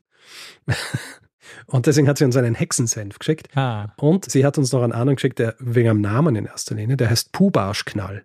Senf. Pubarschknall. Oh, und ähm, ich habe da ein bisschen nachgelesen, warum der so komisch heißt. Ähm, hm. Das ist ein Biersenf und das Bier heißt Pubarschknall. ah verstehe. Und das ist ein Spitzname für dieses Bier, weil anscheinend dieses Bier Verdauungsprobleme gemacht hat. Ah, okay, verstehe. Man kann es ähm, wörtlich nehmen. Mhm. Ja, wie, hast du gedacht, das ist einfach so ein Eigenname? Ja. Ich war mir nämlich auch nicht sicher, aber ja, ich, ich weiß auch nicht genau, was ist das Pup beim, beim Pup-Arschknall, Senf? Kannst du dir das vorstellen, was das heißt? ja, der Pup wird halt der Pups sein, oder? Wie der Pups. Ja. Pup, Pups-Arschknall Senf. ja, oder nicht? Wie hast du wie hast du es verstanden? Ich habe das Pup habe ich immer so als, äh, keine Ahnung, warum es da ist, aber Arschknall habe ich verstanden. Ja, Ja. Der, Pup sorgt für den Knall, würde ich sagen. Ähm, ja. Bezüglich der Frage, was jetzt tatsächlich der beste Senf ist, ja, Max hat uns ein Mail geschrieben und er verweist auf eine Rocked Beans äh, Produktion, Mhm. in der während zwei Stunden lang Senf getestet wird. Ja, ist schon ein paar Jahre alt. Ich verrate das Ergebnis natürlich nicht. Äh, den Link dazu packen wir aber in die Shownotes. Das Ganze heißt, was ist der beste Senf? Das große Senf-Spezial mit Florentin. Na, Ja. Da wird Senf getestet. fantastisch. Du erinnerst dich vielleicht, ich habe in der Folge über Grey Poupon gesprochen, diesen Senf, der in den USA so hoch stilisiert worden ist zum beliebten Senf der, der Reichen. Mhm. Ja. Kersten und Luca haben mir unabhängig voneinander einen interessanten Hinweis zu einem Video geschickt, nämlich Why Rappers Love Grey Poupon. Ja, in dem erklärt wird, wieso Grey Poupon halt gerade im Hip-Hop so beliebt ist. Und Kersten schickt auch gleich den Link zu einer Playlist mit Hip-Hop-Songs mit, in denen Grey Poupon vorkommt. ähm, packen wir natürlich alles in die Shownotes. Und was ist der Grund? Gibt es irgendwie einen Reim, der besonders gut äh, funktioniert? Ich möchte nichts spoilern hier. Ah, verstehe, okay. Und weil ich auch in dieser Folge ein bisschen über die heilende Wirkung von Senf gesprochen habe, Jörg schickt uns eine Mail mit einer, mit einer Geschichte über einen Onkel seiner Mutter, der sich nach einer Beinverletzung beinahe selbst sein Bein zerstört hat. Er hat eine Beinverletzung gehabt und hat äh, mal gehört, dass Senf antiseptisch wirkt und hat sich dann so einen Wickel gemacht und hat dann deswegen wegen einer Sepsis ins Krankenhaus Mhm. müssen. Mhm. Bein ist dran geblieben. Er schreibt aber, er weiß nicht, äh, was die Meinung äh, seines äh, Großonkels in diesem Fall zu Senf dann in weiterer Folge war. Aber ja, auf jeden Fall nicht zu empfehlen. Ja, sich einfach so Senfwickel zu machen. Habe ich, glaube ich, eher auch besprochen, dass man da Verbrennungen kriegen kann. Naja, Essen ja, aber sonst. Ja. Ähm, Dennis schreibt, äh, er ist nämlich selbst Koch. Er schreibt uns von seinem Geheimtipp, für was er Senf verwendet, und zwar gegen Sodbrennen. Ah, gegen ja. Sodbrennen. Ja, er sagt, ein Löffel Senf einfach so hilft, den Magen zu beruhigen. Zumindest seiner Erfahrung nach. Ah, ja. Ist, glaube ich, ungefährlich, das auszuprobieren. Ungefährlicher, als sich ein Senfwickel zu machen. Ja. Also das nächste Mal, wenn du Sodbrennen hast, vielleicht einfach an einen Löffel Grey Poupon essen. Sehr gut. Werde ich probieren. Und auch ganz lustig und auch so eine schöne Verknüpfung zur Tour. Ich habe ja in dieser Folge auch über das Senföl gesprochen. Das Senföl, das vor allem in Indien verwendet wird, das in Europa grundsätzlich nicht für den Konsum verkauft wird, behauptet zumindest äh, aufgrund des hohen Anteils an Erucasäure. Und ich habe ein Mail von der Familie Reitberger erhalten, die selber Senf produzieren bzw. Senf anbauen. Und die bauen tatsächlich eine Senfart an, die einen viel geringeren Erucasäuregehalt hat und deswegen können sie ihr Senföl auch als Lebensmittel verkaufen. Ah. Und du erinnerst dich? Ja, ja, sie, genau. Sie haben nämlich ihrem bekannten Florian, der bei uns in München beim Auftritt war, jeweils ein Fläschchen für uns mitgegeben. Und äh, die haben wir ja gekriegt. Ich wollte nämlich gerade sagen, äh, ich habe einen bei mir in der Küche stehen. Richtig, ich auch. Ich habe ihn auch schon ausprobiert und äh, für sehr gut befunden. Ja. Also tatsächlich kann man in Europa auch Senföl für den Verzehr kaufen, wenn es entsprechendes mit einer entsprechenden Senfart gemacht ist. Zu guter Letzt noch zur Senffolge. Natascha weist uns hin, eben auch in Bezug auf diese Eruca-Säure, auf, erinnerst du dich an den Film Lorenzos Öl? Nee. Basiert auf einer wahren Geschichte von so einer Familie, die einen Sohn haben, der an einer Krankheit leidet, die ALD heißt, und wo eigentlich keine Heilungsmöglichkeiten existieren. Und diese Eltern, die recherchieren und entwickeln quasi selber kein Heilmittel, aber zumindest was, was die Symptome lindern kann. Und es ist eine Ölmischung, in der eben auch Erucasäure drin ist. Hm, mhm. Ja. Also äh, Lorenzo, der echte Lorenzo wurde nicht geheilt. Dadurch ist, glaube ich, auch mit 30 dann gestorben. Mhm. Aber zumindest hat dieses äh, Mittel tatsächlich gewirkt und dann auch eben bei, bei anderen, die an dieser Krankheit gelitten haben. Ja, das war ausgesuchtes Feedback zur, zur Senf-Folge. Ich habe tatsächlich nichts anderes erwartet. Jeder hat seinen Lieblingssenf, das ist wie beim Bier, so wie ich es in der Folge auch schon gesagt habe. Ja. Äh, zu Recht auch, weil Senfe tatsächlich auch so unterschiedlich sind. Also jetzt, nachdem ich auch so diese unterschiedlichen dann aus allen Ecken und Enden kriegt, aber und mir selber auch welche gekauft habe. Zum Beispiel vor kurzem gefunden einen Senf Außenburgund, mhm. weil ich habe ja erwähnt, dass der Dijon-Senf, da ist äh, größtenteils werden die Samen importiert aus Kanada und es hat dann diese Anstrengungen gegeben, so einen wirklich eigenen Burgund-Senf zu produzieren. Und das ist dieser Moutarde Bourgogne und den habe ich in einem Laden in Wien gefunden. Ja, sehr gut. Noch nicht probiert, aber ähm, schmeckt sicher sehr gut. Nee, ich finde auch, also Senf ist ja auch bei mir fast täglich im Einsatz und auch so unterschiedlich, weil der eine passt gut für die Soße für den Salat, äh, mhm. der andere passt äh, gut aufs Brot für Käse oder, ach, sehr lecker. Mm. Ja. Mm, gut, Daniel, hast du auch ein Feedback mitgebracht? Äh, lass uns mal über Kreisdiagramme sprechen, Richard. Warum nicht? Wenn du dich erinnerst an meine Folge über William Playfair, Konnte ich die vergessen? Oder das war könnte ich die vergessen. Folge 421, wo es um die Erfindung des Balkendiagramms und des Kreisdiagramms geht. Und ich habe einige Zuschriften bekommen von Leuten, die sich mit Statistik auskennen, unter anderem von Alex und Hans-Peter, die sich bei mir beschweren, dass Kreisdiagramme zu positiv besprochen wurden. Oje. Alex schreibt, Kreisdiagramme sind äh, der zweite natürliche Feind eines jeden Statistikers. es ist so, er sagt, dass Menschen Winkel nicht so intuitiv verarbeiten können.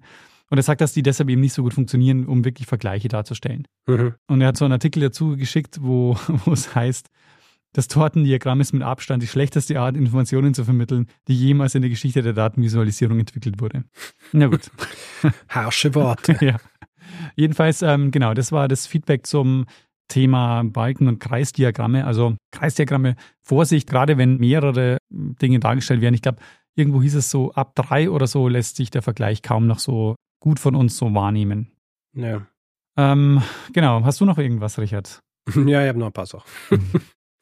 Du erinnerst dich, ich habe ja auch eine Folge gemacht über Cannabis. Mhm. Folge 420 über Anslinger und seinen War on Drugs. Und etwas, das wir einige Male bekommen haben als Feedback dazu, und zwar in erster Linie von Ärzten, war der Hinweis, dass der Cannabiskonsum natürlich nicht komplett folgenfrei und harmlos ist.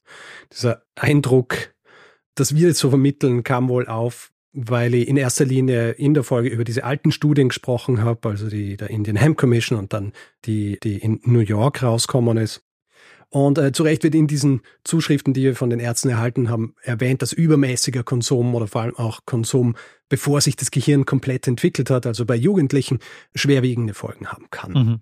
In der Studie zum Beispiel der Indian Hemp Commission wird es aber tatsächlich auch so geschrieben. Also diese Ergebnisse sind da immer mit dem Zusatz bei moderaten Genuss. Ja, mhm. Also grundsätzlich ist es bei diesen Studien eh auch mitgedacht worden und dass Jugendliche grundsätzlich keine Drogen zu sich nehmen sollen, ist eigentlich eh auch klar. Die tatsächliche Diskussion bei dieser Folge ist natürlich gewesen, inwiefern so ein Verbot und eine Kriminalisierung dann auch dabei hilft, dass Jugendliche das nicht tun. Also wir wissen ja, Jugendliche orientieren sich selten an existierenden Verboten, weil Cannabis heutzutage grundsätzlich eher auch zur Verfügung steht, nur halt nicht legal. Mhm. Das Ganze ist keine Diskussion, die wir hier ausdiskutieren können und auch nicht wollen. Das haben im Vorfeld eh auch schon viele andere getan. Darum gibt es mittlerweile ja auch schon viele US-Bundesstaaten und auch Länder, bald auch Deutschland, wo der Konsum legalisiert ist. Um abzuschließen, vielleicht noch in der Folge über Enslinger ging es vor allem auch darum aufzuzeigen, wie die vorwiegend westliche Cannabispolitik durch Enslinger und seinen War on Drugs beeinflusst worden ist.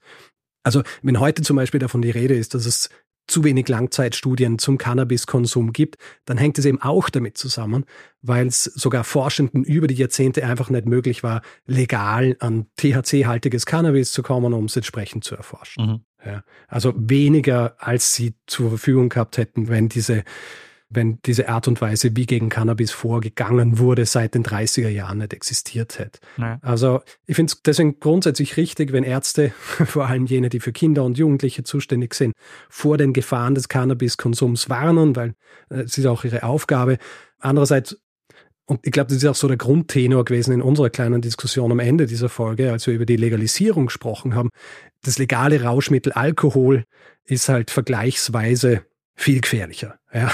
Also laut WHO weltweit jährlich zuständig für drei Millionen Tode. Mehr als fünf Prozent der gesamten Krankheits- und Verletzungsursachen gehen weltweit auf oder werden weltweit auf Alkoholmissbrauch zurückgeführt. Ja, also dass da bei Cannabis also mit zweierlei Maß gemessen wird, ist irgendwie klar. Und diese zweierlei Maß, das ist eben zum großen Teil auch auf diese Entwicklungen in den 30er Jahren in den USA zurückzuführen. Ähm, ich habe zum Beispiel von Florian, der an einem Institut für Kriminologie forscht, erfahren, dass die Schwierigkeiten der Legalisierung in Deutschland vor allem mit dem bestehenden EU-Recht zu tun haben und warum das auch mit Einslinger zu tun hat.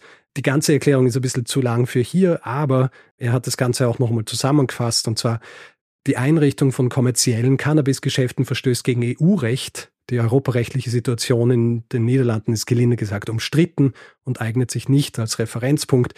Die EU-rechtlichen Vorgaben basieren auf völkerrechtlichen Verträgen, die betreffen Cannabis, in letzter Konsequenz auf Einslingers Cannabis-Propaganda zurückgehen. Man könnte also sagen, dass Einslinger auch noch 100 Jahre später progressive Drogenpolitik behindert. Hm. Genau, aber dieser Vergleich sollte nicht dazu führen, dass es so klingt, als würde man den Konsum von Drogen oder Cannabis verharmlosen. Also das war eben nicht die Absicht. Eh.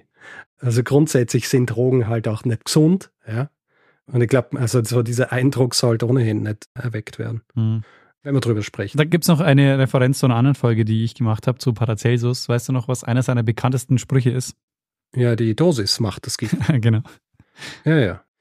So ist es. Sehr gut. Ähm, ja, Richard, äh, soll ich weitermachen? Bitte. Kannst du dich erinnern an meine Folge über Ali Ski? Ja, natürlich. Ali Ski, das war Folge 426, die erste Regisseurin der Welt. Und wir haben ja über ihren ersten Film gesprochen, der heißt Die Kohlfee. Aha. Und ich weiß nicht, ob du dich erinnerst, in dem Film ging es darum, dass eine Fee, also eine Frau ist als Fee verkleidet und die hebt so aus riesigen Kohlköpfen so Kinder raus, also Babys. Mhm. Und das ist nicht ganz zufällig gewählt, dieses Motiv. Es ist nämlich so, bei uns bringt ja der Storch oder der Klapperstorch die Kinder. In Frankreich sind es aber Pflanzen, also sind's, ist es der Kohl für Jungen und die Rosen für Mädchen. Mhm. Und deshalb ist es eben für Frankreich so ein beliebtes Motiv oder so ein bekanntes Motiv, eben, dass die Kinder aus dem Kohl holt. Was jetzt für uns vielleicht ein bisschen komisch, äh, befremdlich aussieht oder wirkt, aber das ist eben, äh, entspricht einfach dem Klapperstorch. Mhm. Sehr gut. Äh, und dann ist es so, es war, war, wirklich so ein Fehler. Und ich habe, als ich es ausgesprochen habe, mir noch gedacht, ah, es stimmt eigentlich nicht, aber ich habe es dann einfach so durchgezogen, weil ich dachte, das passt vom Flow des Erzählens besser. Aber ich sage noch, dass Alice Guy 1918 an der spanischen Grippe erkrankt. Und ich sagte erstmal nicht spanische Grippe, sondern ich sagte ihr, was gab es was war 1918 und äh, gibt ja dann den Hinweis. Und ich sage dann noch so, es hat nichts mit dem Ersten Weltkrieg zu tun. Und dann ist es die spanische Grippe und natürlich, und ich hätte es aus meiner eigenen Folge 144 wissen mhm. müssen, die spanische Grippe hat natürlich was mit dem Ersten Weltkrieg zu tun, sowohl was mhm. die Entstehung als auch die Ausbreitung der spanischen Grippe betrifft. Aber weißt du, was lustig ist, weil ich habe das, als du das damals gesagt hast, nicht so aufgefasst, dass du meinst, diese, um das es geht, hat nichts mit dem Ersten Weltkrieg zu tun, sondern das, was du wissen willst, ist quasi nichts, was irgendwie, also es ist nicht verbunden mit dem Ersten Weltkrieg per se. Genau, ja, genau. Also das war, glaube ich, auch das Ding. Also du hast nicht den Ersten Weltkrieg gemeint, sondern du hast was anderes gemeint, das eben nicht zwingend der Erste Weltkrieg ist. Genau. Ähm, ich glaube, es ja, hätte dich natürlich. auch auf die falsche Fährte gebracht, wenn ich gesagt hätte, ja, Erster Weltkrieg, weil dann hättest du, glaube ich, an andere Sachen gedacht. Aber aber die Aussage an sich war natürlich falsch und unter anderem Adrian und Hubert haben mich darauf aufmerksam gemacht. Sehr gut. Und äh, es gibt auf Arte eine gute Doku, die habe ich, glaube ich, nicht erwähnt in der Folge. Also wer sich da mehr informieren möchte, es gibt die Doku Alice Guy, die vergessene Filmpionierin. Und was es auch gibt, eine Graphic Novel, wer auf Graphic Novels steht, mit einer Biografie von Alice Guy. Mhm. Ich muss sagen, ich mag ja Graphic Novels sehr, sehr gerne, aber ich lese sie viel zu selten, weil ich irgendwie gefühlt nie dazu kommen. Mhm. Aber an sich finde ich das ein schönes Genre, sagt man das so? Genre. Ja, ja. Ja, ich lese auch wenig Graphic. Ich habe mal eine Graphic Novel mir besorgt, als ich Erfolge gemacht habe. Mhm. Und zwar über Gesche Gottfried. Ja, ja. Gesche Gottfried, die Giftmischerin, wenn man so will, die Giftmörderin. Und da gibt es eine Graphic Novel dazu. Sehr gut. Dann äh, würde ich sagen, Richard, bist du wieder dran. Gut, ich habe was über, ich habe Erfolg gemacht über den Taiping-Aufstand. Ja. ja. Kannst du dich erinnern? Beziehungsweise den Bürgerkrieg im 19. Jahrhundert in China. Ähm, Thorsten schreibt, gerne möchte ich euch als China-Historiker anbieten, vor der nächsten Ostasien-Folge kurz die Aussprachen durchzugehen. Ah. Da waren dieses Mal einige kreative Aussprachen dabei. Wobei dazu sagen muss, er öffnet den Brief nicht so oder sein E-Mail, sondern sehr freundlich und sagt, die Folge hat ihm sehr gut gefallen.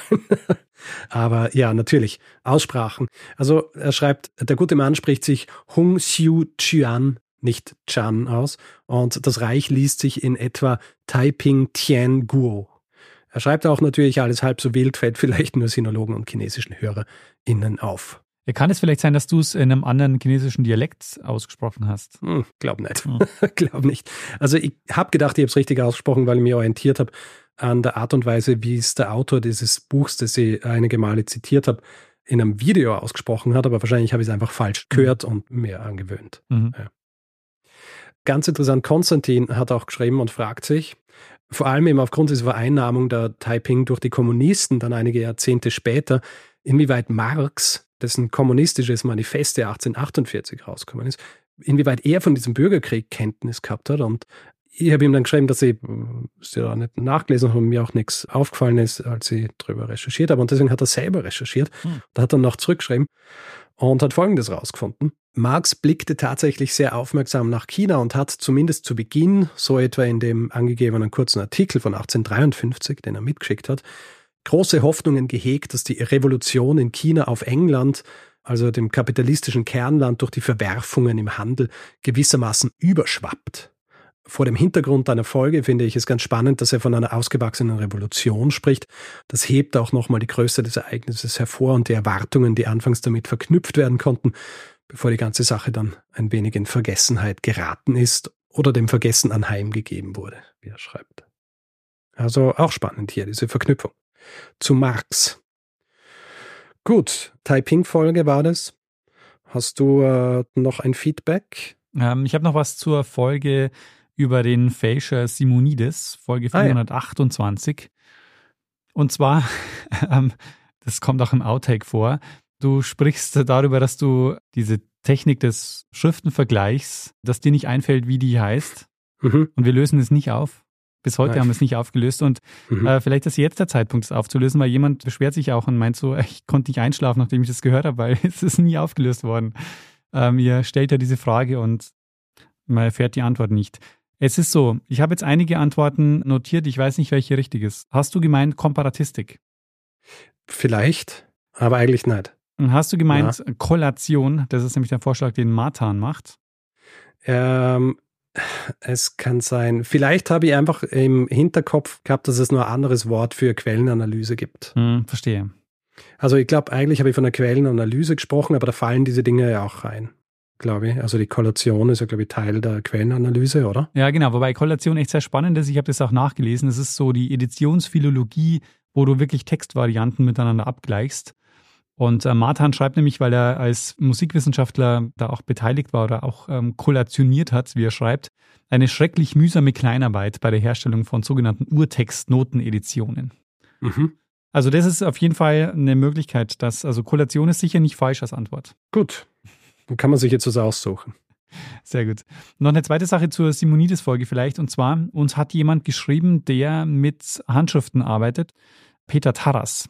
Mhm. Und Peter arbeitet nicht nur mit Handschriften, sondern er arbeitet mit griechischen Handschriften. Also er hat ein Forschungsprojekt zum Thema griechische Handschriften. Es ist nämlich so, er sagt, das Problem, dass diese Schriften oder diese Fragmente dann auch zerteilt werden, wie der Codex Sinaiticus, liegt ja jetzt auch in vier unterschiedlichen Archiven. Mhm.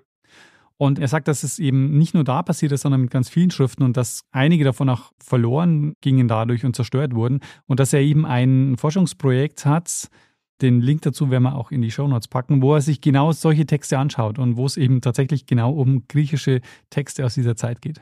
Sehr gut. Ja, das war's zum Simonides, Richard. Und ich weiß nicht, hast du noch was? Ich habe noch zwei Dinge. Einmal über das Shampooing, beziehungsweise über Dean Mahomet. Mhm. Äh, meine Folge über Dean Mahomet. Und das ist eine ganz lustige Verknüpfung auch zu unserer Tour, weil ich habe ja in dieser Folge über Dean Mahomet unter anderem auch über seine Transkulturalität gesprochen. Ja, also dass er quasi so zwischen den Stühlen dieser dieser unterschiedlichen Kulturen sitzt und ihr erwähnt dann am Schluss auch noch ein Zitat von, äh, oder ich zitiere dann am Schluss noch Edward Said, wo er über die Wichtigkeit solcher Grenzübertritte oder Grenzübertretungen, wenn man so will, spricht, weil es uns eben ein Bild einer Welt vermittelt, die viel größer und äh, interessanter ist als die Welt, wo wir das nicht tun. Ja. Und Franziska, die bei uns in Hannover bei unserem Auftritt war, die hat sich angestellt, um mir einen Aufsatz zu überreichen, und zwar von Monika Junea oder Juneja, ich bin mir nicht ganz sicher, einer Kunsthistorikerin in dem es genau darum geht. Also diese Transkulturation, wie man es auch nennt, hervorragend dichtes Werk, das sich in erster Linie mit Kunstgeschichte auseinandersetzt, aber vor allem im Rahmen der Geschichte um Dean Mahomet, der auch als Autor tätig war, ist es nicht unerheblich. Vor allem auch, weil wir uns bei Mahomet ja auch in einer frühen Phase der Globalisierung befinden und genau darum geht es auch in dem Essay. Also Transkulturation versteht sie in diesem Essay als eine Methode, um dieses globale Verständnis der Kunstgeschichte zu fördern. Und das lässt sich, glaube ich, auch hervorragend auf die Geschichte grundsätzlich übertragen. Ja, sehr cool. Also sehr großartig. Vielen Dank, äh, Franziska, dafür. Der Artikel heißt A Very Civil Idea, Art History, Transculturation and World Making with and Beyond the Nation, erschienen in der Zeitschrift für Kunstgeschichte, Band 81 2018. Sehr gut. Und äh, welches Shampoo verwendest du? Nee. welches, ich könnte jetzt schon sagen, weil ich verwende tatsächlich eines, das immer verwende. Verstehe. Also, aber ja, wir wollen hier keine Werbung machen. Genau, wir, machen, wir nennen es mal nicht, aber ich habe auch äh, tatsächlich genau ein, ein Shampoo. Es ist ein Shampoo, das drei von vier Dermatologen empfehlen. Meins ist auch eines, das äh, gegen Schuppen sehr gut hilft. Ah. Mit Apfelgeschmack, kann ich noch dazu sagen. Ah, bei mir das klassische. Hm. Gut, ähm, Richard, ähm, wir sind aber noch nicht fertig, ne? Genau, ich habe noch ein äh, bisschen Feedback zum großen Erdbeben von Lissabon. Benjamin weist mich nämlich darauf hin, dass es ein Brettspiel gibt, das basiert auf dem Wiederaufbau von Lissabon. Hm. Der Erfinder bzw. der Designer Vital Lacerda ist selbst aus Lissabon. Allerdings ist das Spiel recht komplex und auch recht teuer. Aber von dem, was ich gesehen habe davon, ist es auch sehr schön. Also es lohnt sich. Das heißt Lisboa und ist von Eagle Gryphon Games. Und Johannes, der einige Jahre in Lissabon studiert hat, hat uns noch ein paar interessante Details zu Lissabon bzw. zum Erdbeben geschickt. Zum Beispiel das hier, das Kloster Carmu steht heute noch als Mahnmal stellvertretend für die Katastrophe. Während des Erdbebens ist auch bei dieser Kirche das Dach eingestürzt. Ähnlich wie bei der Gedächtniskirche in Berlin hat man sich dafür entschieden, die Ruine so stehen zu lassen, um den zahlreichen Opfern und der Zerstörung zu gedenken. Mhm. Dieser Ort ist heute ein Museum, das man gut besichtigen kann und es gibt am Fuße der Kirche eine Dachterrassenbar mit dem Namen Carmu Rooftop, die aufgrund der guten Aussicht zu empfehlen ist. Sehr gut. Jemand hat uns auch noch geschrieben, weil ich in dieser Folge auch erwähnt habe, dass im Grunde die gesamte Stadt zerstört wurde, also alles dann, also alle mittelalterlichen Stadtteile, das stimmt allerdings nicht ganz. Es gibt noch Stadtteile von Lissabon, die relativ verschont wurden im Zuge dieser Katastrophe, die existieren noch. Also du hast im Grunde die Stadt Lissabon ist schon noch eine Mischung aus mittelalterlichen Stadtteilen und diesen neuen Stadtteilen, die eben dann im Zuge des Wiederaufbaus errichtet wurden. Mhm. Ja gut, ja, du hast ja auch nicht gesagt, dass 100% zerstört wurden, sondern es waren irgendwie 80% oder so. Ja, ja, es war vielleicht auch ein bisschen zu viel. Also wie gesagt, es gibt noch, mhm. es gibt noch mittelalterliche Stadtteile in Lissabon. Sehr gut. Da werden wir uns anschauen, wenn wir, mhm. wenn wir dort sind. Ma, deshalb sind auch die Postkarten so gut, weil es ist mittlerweile halt auch so viel, dass wir auch wissen, wir werden alle diese Orte nie besuchen, weil, also, so, selbst wenn wir öfter in Urlaub fahren als vielleicht ja. gewöhnlich, werden wir trotzdem nicht diese ganzen Orte schaffen. Mhm. Ähm, ja, eh. So können wir reisen, ohne das Haus verlassen zu müssen. Genau. ja, das sind diese Momente, wo man sich seiner Endlichkeit bewusst wird, gell? Na, es ist ein bisschen so wie mit, wenn man sich zum Beispiel auf einem Blatt Papier mit Punkten die Anzahl der Wochen markiert, die man höchstwahrscheinlich noch zur Verfügung hat. Mm, ja. Und äh, wie soll ich sagen, ich bin schon über der Hälfte, denke ich. Das ist, das ist, glaube ich, so der große Unterschied. Also das, was man hat, wenn man, als man noch 20 war und jetzt, wo man irgendwie eher Richtung 50 so auf die 50 zusteuert. Weil es wirklich so ist, mit 20 hätte ich mir genau den Gedanken nicht gemacht. Da hätte ich mir gedacht, ja, natürlich kann ich mir das alles anschauen. Ja, ja. Und jetzt rechne ich halt durch, wie viel Urlaube habe ich noch und ähm, ja, wie oft fährt man noch weg? Und natürlich geht es sich ja. einfach nicht alles aus. Ja, was soll man machen, Daniel? Ähm, so ist es halt. So ist einfach das Leben. Ja. ja. Man lebt nicht ewig. Andererseits ist es auch wieder so, wenn ich mir überlege, wie viele Folgen, äh, das war doch neulich so, dass wir den Einstieg hatten, Halbzeit und dann meintest du, willst du schon acht Jahren aufhören? Denke ich mir, okay, acht Jahre ähm, nicht, es ist schon noch eine Weile hin. Also hm. wir haben noch nicht mal die Hälfte der Folgen bis zur Rente geschafft. Also insofern, das ist ja, dann wieder ein Zeitraum, äh, wo man sich denkt, okay, das ist eh noch lange hin. Richtig. Du, weil du gerade von den Karten gesprochen hast, ganz lustig, wir haben ja in der letzten Folge, wo wir auch schon viel Post gekriegt haben, habe ich ja davon gesprochen, dass wir eventuell so eine Weltkarte mal machen, wo man dann diese Karten überall hinpinnen Oh ja. Ja. Mhm, mhm. Und ich glaube, noch bevor diese Folge rausgekommen ist, habe ich in der Post gehabt so ein Poster einer Weltkarte, wo man so abrobeln kann. Ja. Also diese Länder, wo man schon war, mhm. damit man einen Überblick hat, wo man schon auf der Welt war. Es war aber kein Zettel oder irgendwas dabei. Mhm. Das heißt, ich habe keine Ahnung, wer, äh, wer uns das geschickt hat. Und bin mir eben auch nicht sicher, ob es eine Antwort quasi war auf das, was wir gesagt haben. Oder also relativ mysteriös, die Geschichte. Und ich habe das jetzt aber und ich könnte das tatsächlich dafür verwenden, um überall wegzurobeln, wo wir schon Karten kriegt. Ja, eine gute Idee. Ja. Es ist überhaupt ja die Frage, was man mit den Karten machen, weil du kannst ja die irgendwann nicht mehr alle in dein Zimmer hängen. Ja, na, aufhängen kann ich es nicht. Ich ähm, habe so eine eigene Mappe dafür eingerichtet, mhm. wo die ganzen Briefe und Postkarten drin landen. Mhm. Aber wenn wir dann tatsächlich mal vielleicht irgendwie ein riesiges Büro haben, ja. Ja, den Gag Productions, dann, äh, dann können wir sie dort aufhängen.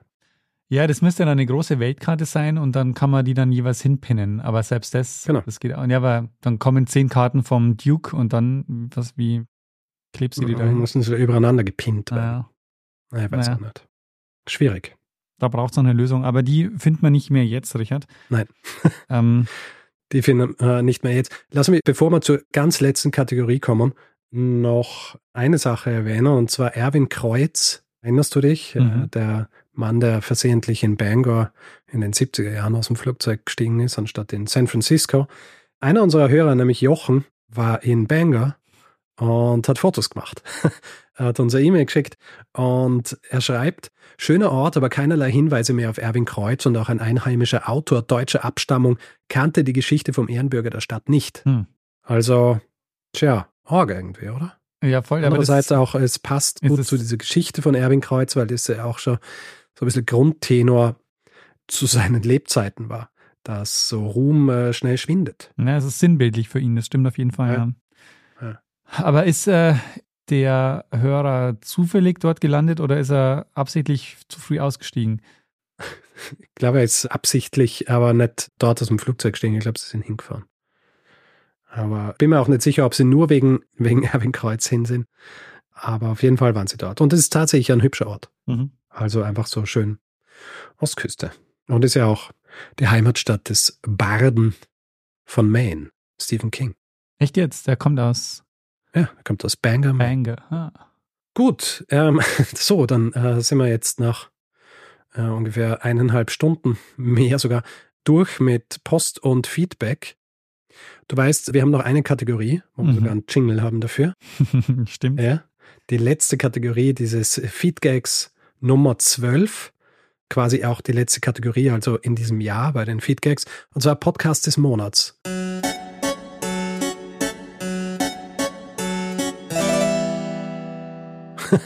Natürlich nicht Monat, sondern Podcast der letzten drei Monate. Also, äh, möchtest du starten oder soll ich? Mm, Ich kann gerne starten. Ähm, mein Podcast des Monats heißt This Band is Tokotronic. Mhm. Ähm, und ich weiß nicht, ob du äh, den Podcast kennst oder ihn schon gehört hast. Auf der Tour hast du ein bisschen davon erzählt. Ah, fantastisch.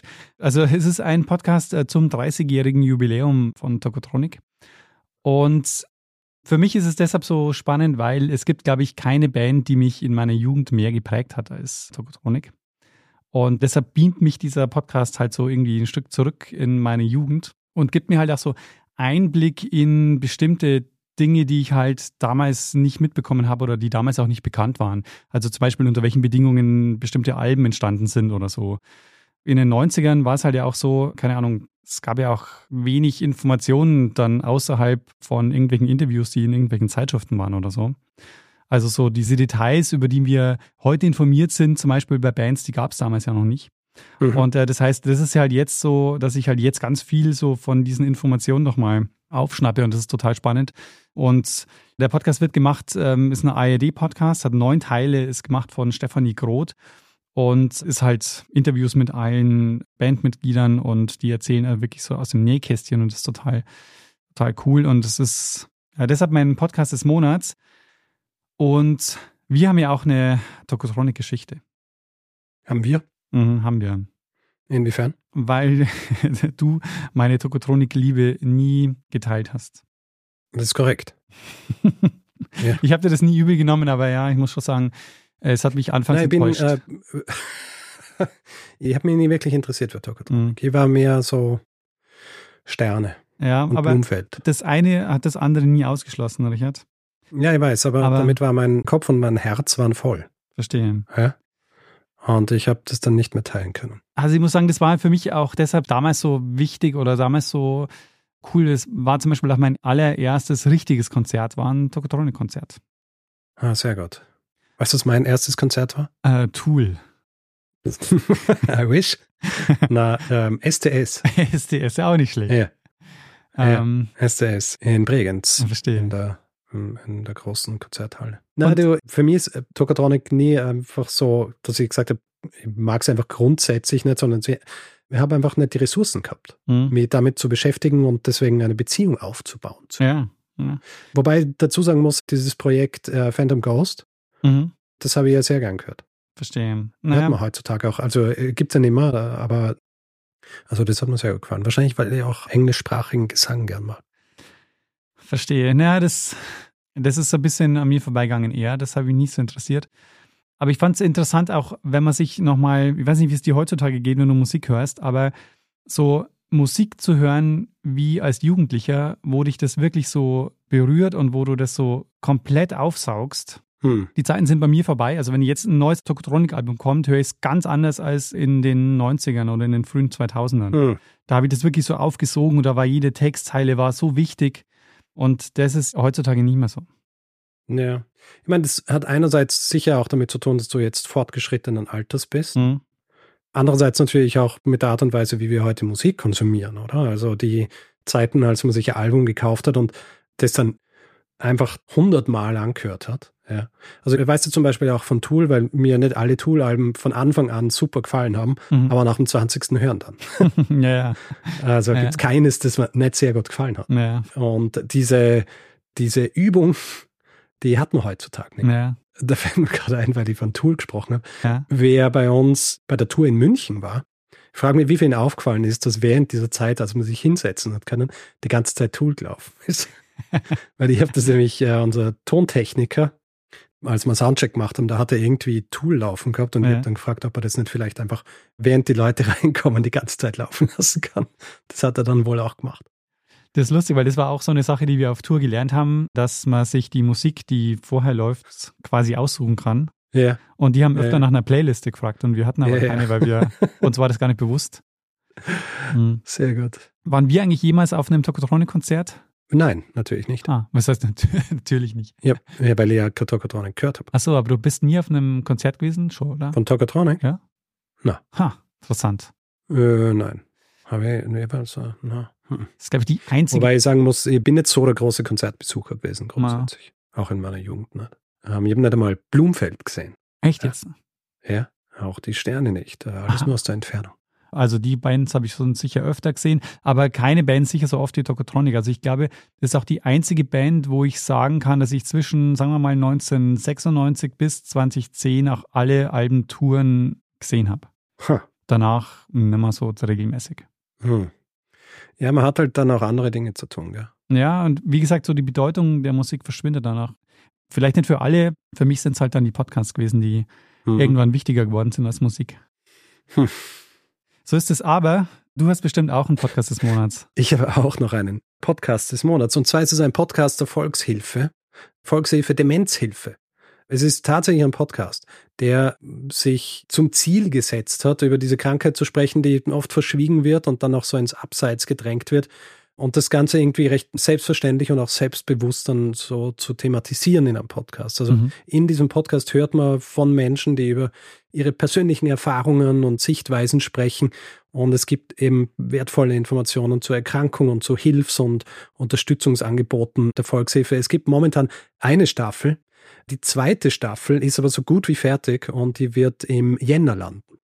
Bist du in irgendeiner Art und Weise beteiligt daran oder hast du irgendwie einen Bezug ich bin, dazu? Ich bin nicht beteiligt, aber ich habe diesen Hinweis erhalten von Asta. Und Asta kennst du vielleicht als Teil unserer Podcast-Kolleginnen von Drama Carbonara. Ah, ja.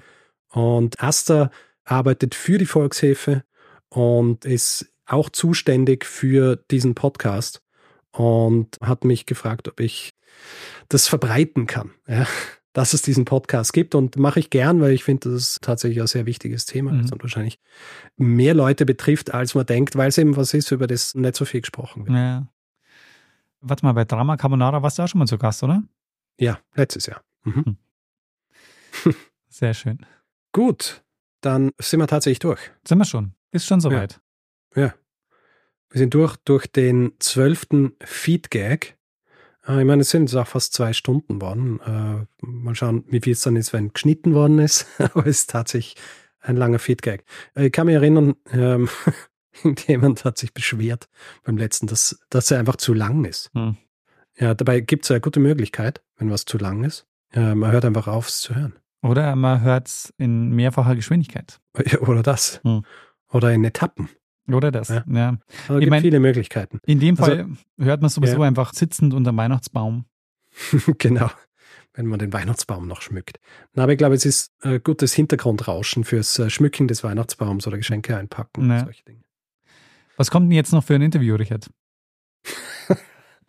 es kommt kein Interview. Es ist tatsächlich It. This is It.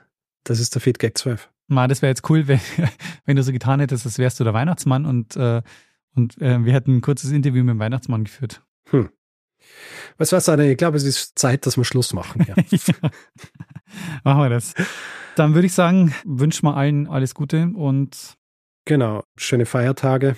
Ja, wer feiert und wir hören uns dann ja spätestens in drei Tagen, mhm, wenn genau. die nächste Folge beziehungsweise die letzte Folge des Jahres kommt. Wir können jetzt natürlich auch nicht davon ausgehen, dass alle Leute das jetzt am Tag des Erscheinens hören. Also alle, die das jetzt genau. später hören oder vielleicht sogar Jahre später hören, Ähm, wir sind im Dezember 2023. Ähm, Sehr wir gut. senden liebe Grüße. Genau. Liebe Grüße aus der Vergangenheit. genau. Ja, Richard, Gut, dann ja, in diesem Fall würde ich sagen, sollen wir hier auch das letzte Wort dem überlassen, der es immer hat? ich wüsste nicht, wie man sonst einen Podcast beendet. Ja, genau. In diesem Fall machen wir das so und überlassen das Wort Bruno Kreisky. Lernen ein bisschen Geschichte. Lernen ein bisschen Geschichte, dann werden Sie sehen, Herr Reporter, wie das sich damals entwickelt hat. Wie das sich damals entwickelt hat. Und äh, welcher Karl? Einer der Karls. ja, sehr gut. Äh, warte mal, Ist der Karl begraben? Kaiser Karl. Das ist der, sehr gut. Der Kerl. Karl der Erste. Ah ja. Okay, warte, frag das nochmal.